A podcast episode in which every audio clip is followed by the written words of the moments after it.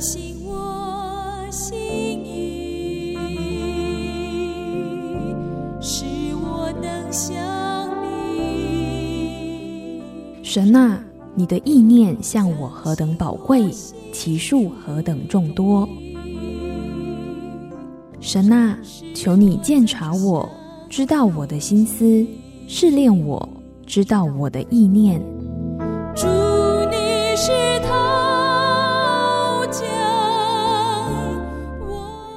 欢迎收听由钟荣凯牧师为您主持的《清醒的心》。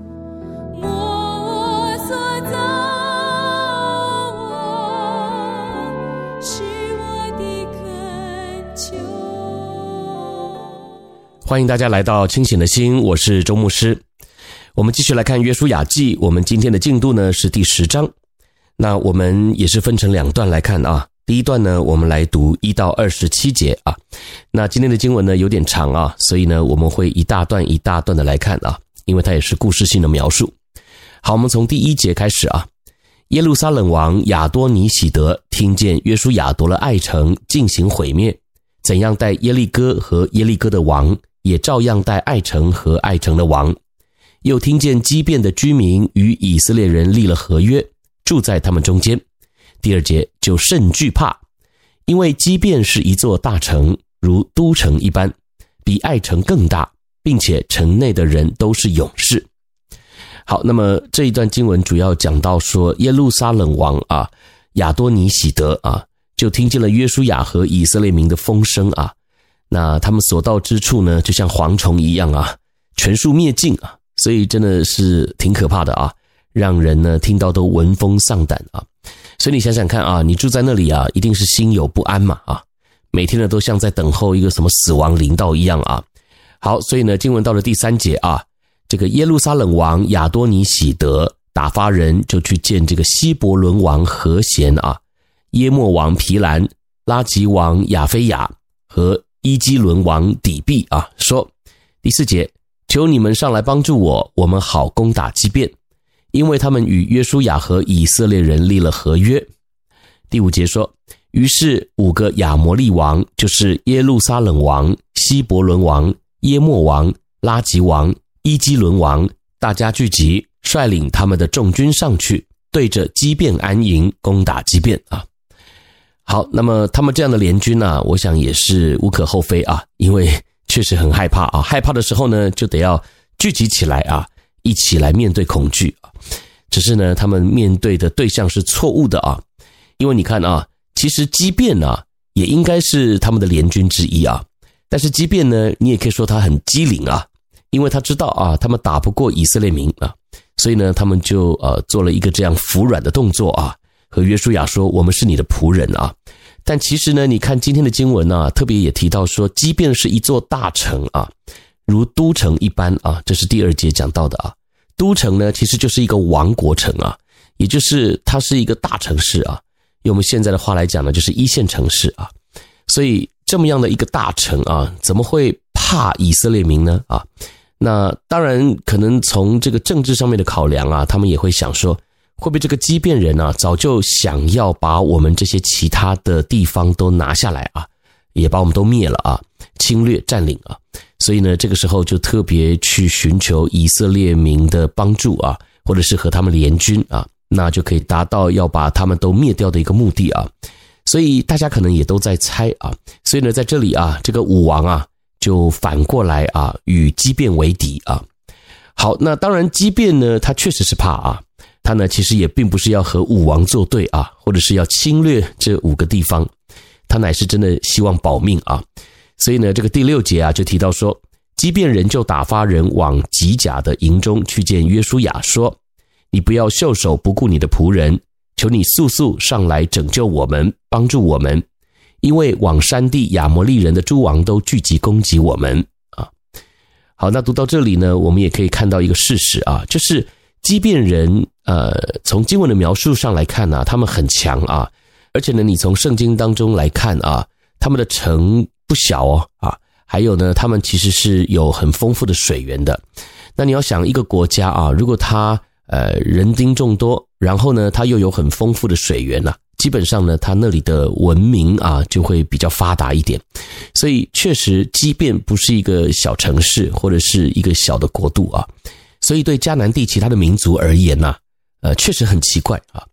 这个原本异性风发的国家啊，即便人啊，那为什么现在会突然对以色列民这么顺服呢？啊，他们不是很凶狠吗？啊，所以其他的这个武王啊，其他的民族啊，确实也是无解啊。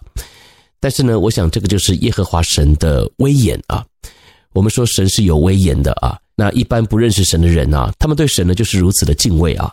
反观我们基督徒啊，有时候对神反而很随便啊。来到教会呢啊，也是姗姗来迟的啊。穿着打扮呢也是很随便啊。那当然我并没有说啊，如果你来教会呃穿得不得体啊，穿得不体面啊，穿得不好看啊，就得罪神啊。但是我要提醒你的呢，就是我们的心态啊。外邦人不认识耶和华神啊，他们都如此的敬重这位神啊，他们看到的呢是神的威严啊，但是我们呢啊，那过去呢，我曾经有一个机会啊，带一群朋友啊，呃，他们是建筑师啊，那他们呢希望我带他们去看这个呃洛杉矶的建筑啊，那我就选了一个很有名的教堂啊，那因为他们都不是信主的嘛哈，都不认识神啊，但是让我很讶异的地方啊，就是他们进去了之后啊，哇，每一个人都非常的敬虔啊。呃，特别呢，还会在那个椅子上面呢、呃，做一个半跪的动作啊，然后对十字架呢鞠躬啊，然后呢，我就说，哎，你们是基督徒吗？他们就说不是啊。那我就说，你们为什么会对这个呃十字架鞠躬呢？啊，那他们就说，哎，这个教堂这么的宏伟啊，那这里面供奉的神呐、啊，肯定是很伟大的啊。所以呢，其实有时候我们看到这个欧洲的教堂啊，如此的宏伟啊，其实也是反映了人的心态啊。我们呢，当然也会觉得自己很渺小啊，这位神很伟大。但是你看啊，我要强调的就是，这些都是不认识神的人啊，他们呢心中都还有一种对上帝的敬畏啊，看重上帝的威严啊，包含今天我们在这里看到的一样啊。不论是基遍人啊，这么强大的基遍人，他们也一样啊，呃，不敢侵犯耶和华神，甚至呢是主动服软啊。那另外呢，五个亚摩利王啊，基本上呢，他们也是非常的害怕，只是他们选择的方式呢是跟神对着来啊。好，那么他们去求助约书亚之后呢，第七节，于是约书亚和他一切兵丁并大能的勇士都从机甲上去。第八节，耶和华对约书亚说：“不要怕他们，因为我已将他们交在你手里，他们无一人能在你面前站立得住。”好，那么这段经文呢，也再次让我们看到啊。呃，每一次他们要出战的时候啊，确实心里面也是会害怕的啊。不然为什么耶和华神还要呃三番两次的提醒约书亚啊，说不要怕他们啊？那我们面对生活当中的大小事啊，我想我们也要有这样的态度啊，等候上帝的声音啊，要领受神的命令啊。神说一动啊，我们再做一动啊。第九节，约书亚就中夜从吉甲上去，猛然临到他们那里啊。第十节，耶和华使他们在以色列人面前溃乱。约书亚在基变大大的杀败他们，追赶他们，在伯和伦的上坡路击杀他们，直到亚西加和玛基大啊。十一节，他们在以色列人面前逃跑，正在伯和仑下坡的时候，耶和华从天上降大冰雹在他们身上，直降到亚西加，打死他们。被冰雹打死的比以色列人用刀杀死的还多。好，那我们先读到这里啊。经文这里呢，第九节啊，就告诉我们说，约书亚就中夜从吉甲上去啊。那呃，这里讲到的是约书亚就夜晚上去啊，可见呢，约书亚是一个非常守信用的人啊。因为即便再怎么来说啊，是骗了以色列民嘛啊，那就算约书亚啊，把基遍人当作是奴仆啊，也是一样哈、会尽力保护他们啊。所以你看啊，这个中夜从吉甲上去，就表示他们的急迫啊。那第二个呢，我们也看到啊，这个夜晚呐、啊，如果能够出兵的话呢，就表示说这个军队呢是有经验的啊。真正有经验的军队啊，才能够在夜晚出行啊，在夜晚去伏击别人啊。所以今天约书亚中夜从机甲上去，就可以看得出来啊。除了他很守信用啊，很在意基遍人的恳求之外呢，他们呢也是骁勇善战的一群人啊。好，那么我们回到第十一节啊，第十一节的最后呢，提到说。被冰雹打死的比以色列人用刀杀死的还多。那我觉得读到这段经文的时候啊，我不知道你有没有想过啊，这个冰雹降下来啊，难道只会打到敌人吗？啊，难道不会打到基遍人吗？啊，或者是不会打到以色列人吗？啊，所以这也难怪啊，这个打仗的中间呢、虽然以色列民是要付出劳力啊，呃，这个心理压力也不小啊，毕竟打仗嘛，你用刀，人家也用刀啊，而且人家呢是为了求生存啊，杀的比你还狠啊，所以你要防御啊，所以在打的过程当中，如果下了冰雹啊，我会不会就乱了阵脚呢？啊那虽然呢，这个经文没有琢磨太多啊，可是你却可以从经文当中的描述看到啊，以色列民呢似乎已经习惯了啊，而且呢，我相信啊，他们看冰雹啊，就是把它当成是耶和华神的帮助，所以他们根本就没有在害怕冰雹的啊，所以你就可以想见啊，以色列民呢在征战的过程当中啊，不仅是自己的技术进步了啊，更是他们也习惯了啊，与神同工啊，有耶和华神参与在我们的军队当中啊。好，那么我们经文继续往下看，第十二节，当耶和华将亚摩利人交付以色列人的日子，约书亚就祷告耶和华，在以色列人眼前说：“日头啊，你要停在基遍；月亮啊，你要止在亚雅伦谷。”第十三节，于是日头停住，月亮止住，只等国民向敌人报仇。这事岂不是写在亚萨尔书上吗？日头在天当中停住，不急速下落，约有一日之久。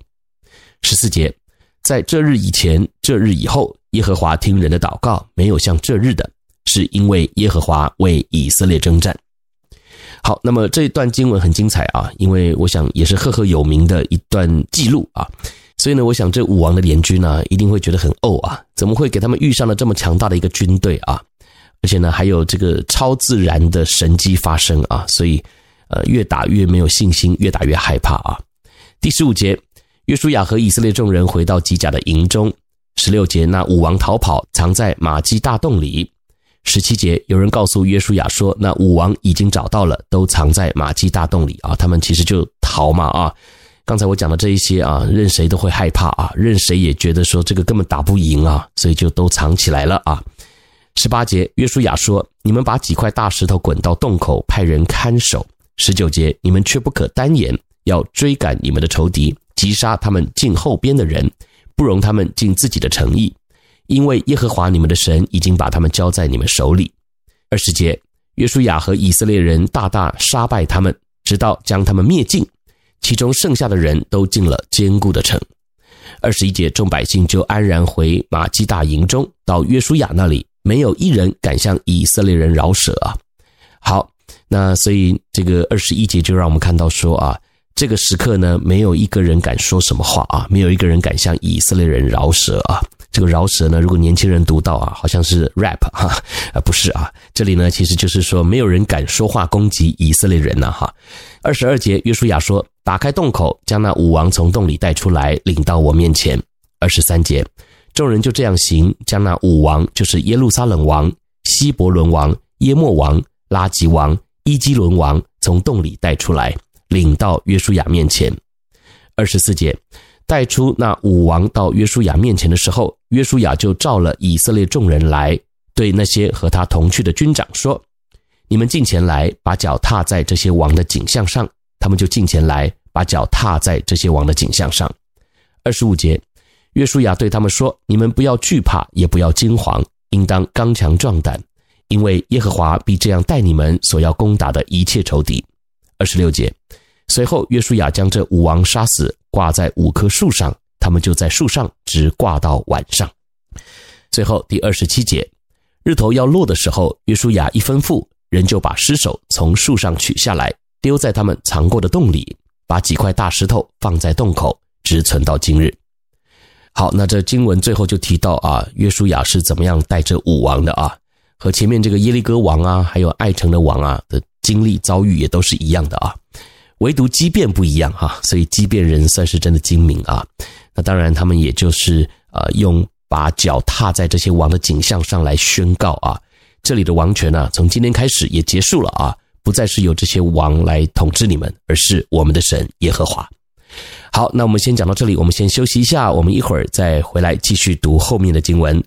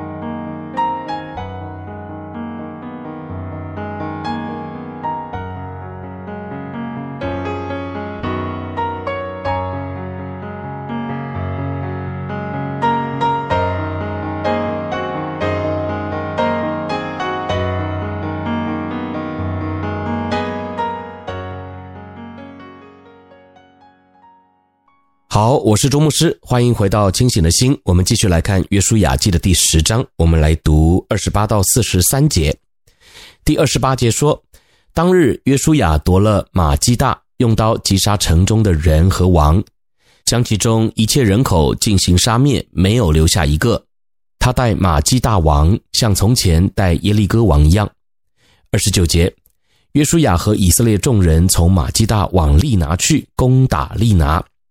三十节，耶和华将利拿和利拿的王也交在以色列人手里。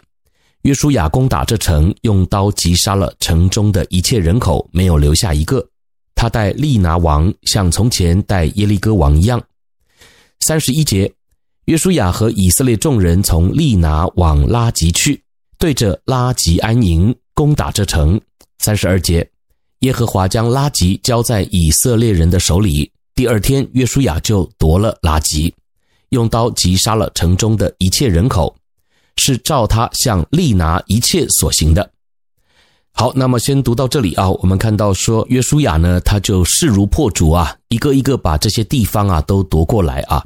那当然，因为他们的王啊都已经被杀了啊，所以在他们的国中啊已经没有了君主啊。当然，他们要被灭掉啊，也就非常的容易啊。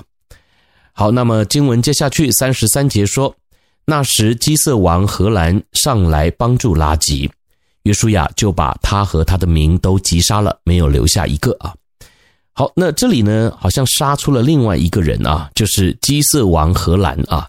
那这个王呢，我看他也是不是好歹啊，呃，选错边了啊。所以呢，他在来帮助拉吉的过程当中啊，也就顺道被约书亚给打败了啊。好，那三十四节。约书亚和以色列众人从拉吉往伊基伦去，对着伊基伦安营，攻打这城。三十五节，当日就夺了城，用刀击杀了城中的人。那日，约书亚将城中的一切人口进行杀灭，是照他向拉吉一切所行的。三十六节，约书亚和以色列众人从伊基伦上希伯伦去，攻打这城。三十七节，就夺了希伯伦和属希伯伦的诸城邑。用刀将城中的人与王，并那些城邑中的人口都击杀了，没有留下一个，是照他向伊基伦所行的，把城中的一切人口进行杀灭。三十八节，约书亚和以色列众人回到底璧攻打这城。三十九，就夺了底璧和属底璧的城邑，又擒获底璧的王，用刀将这些城中的人口进行杀灭，没有留下一个。他待底壁和底壁王，像从前待希伯伦和利拿与利拿王一样。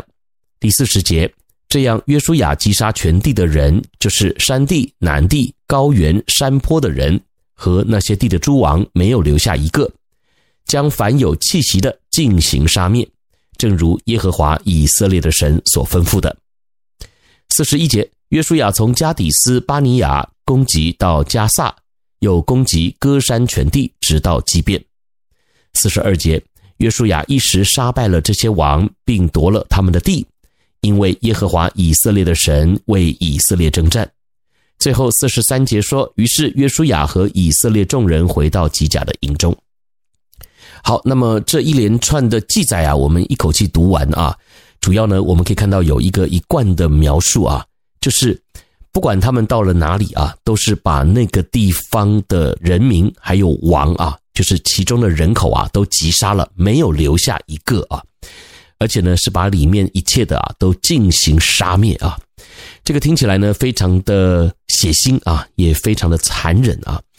所以很多人呢，就会在这件事情上啊，质疑基督教啊，认为说，你看你们的神不是蛮有怜悯的吗？啊，不是蛮有慈爱的吗？怎么这个约书亚这一行人呐，以色列民啊，他们一进到一个城啊，不分男女老少啊，全都杀灭啊！你说杀军人那就算了嘛啊，这个保家卫国的军人，本来他们在作战上面呢，就要有这样的心理准备啊，为国牺牲。但是那些老人、孩子、妇女是无辜的啊啊！那你说，如果是他们罪有应得啊，那难道所有的人都这么坏吗？啊，所有的人都会被杀灭吗？啊？当然，我们从这个经文当中来看啊，确实就是把所有的民都击杀了啊，所有的人啊，没有剩下一个。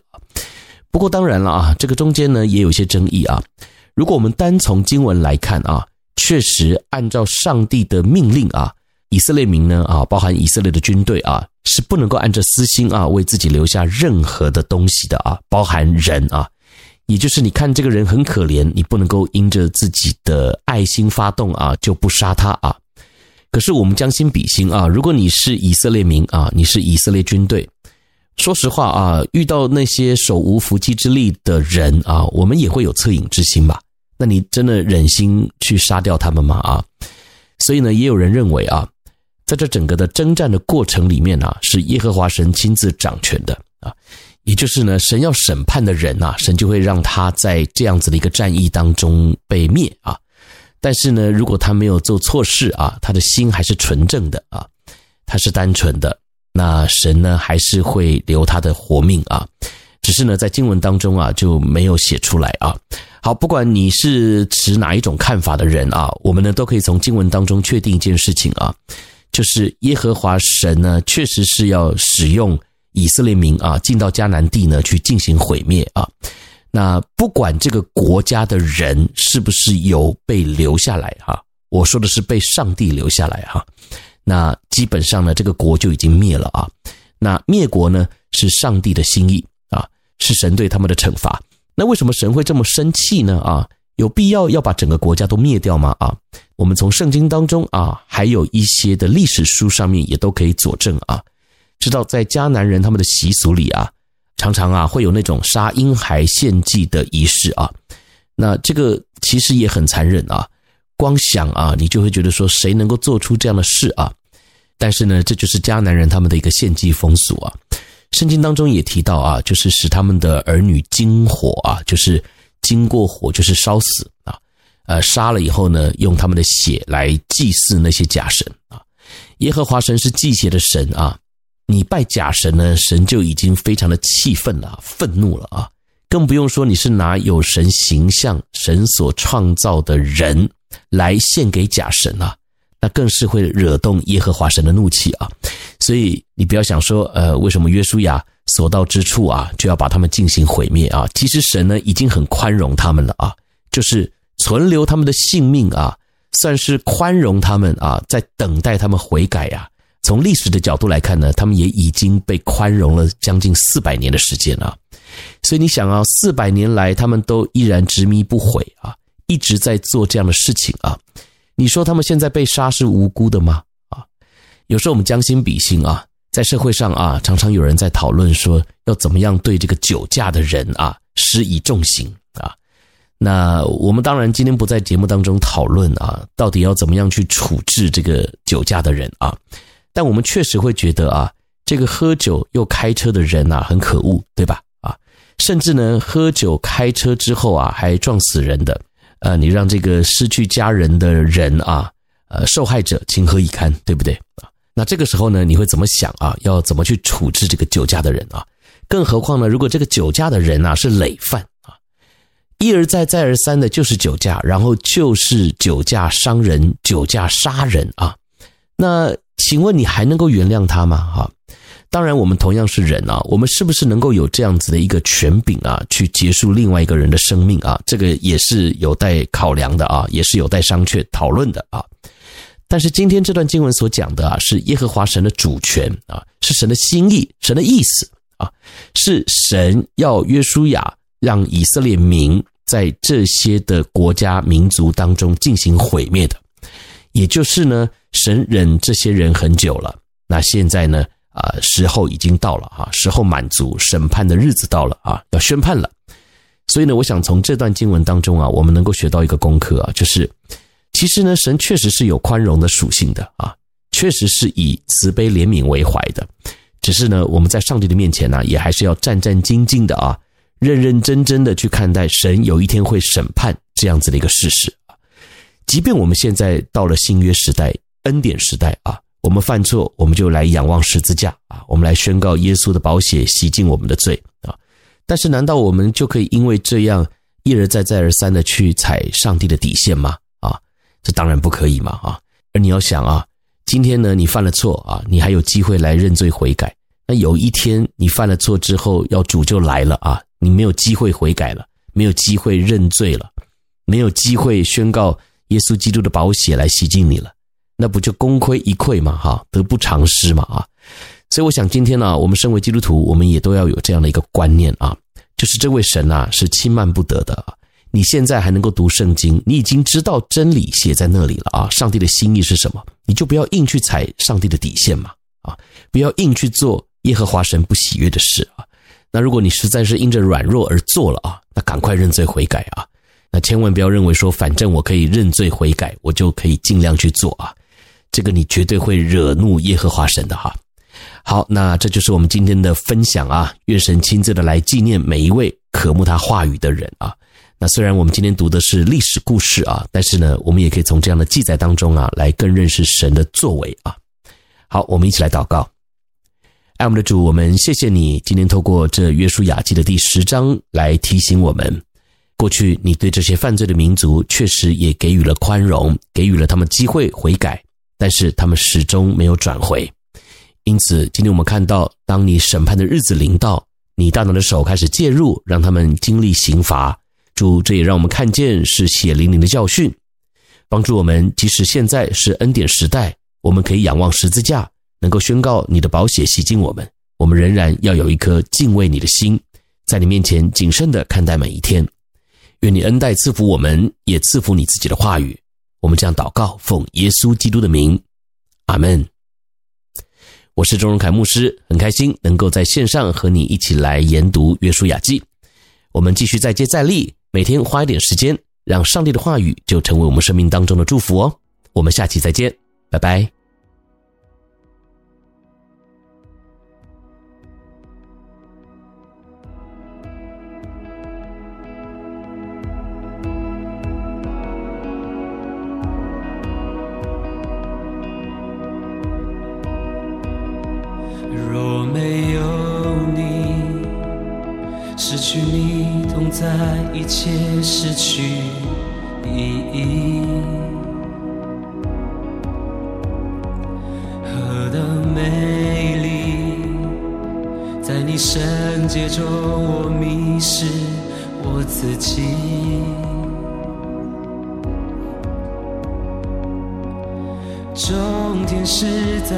站立敬畏。我们将冠冕放你脚前，我呼求，唯有你是圣洁，良善不知息。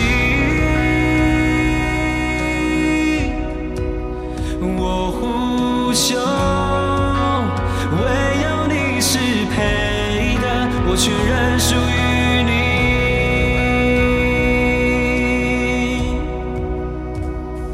在这时刻守到万物都齐声同心歌唱。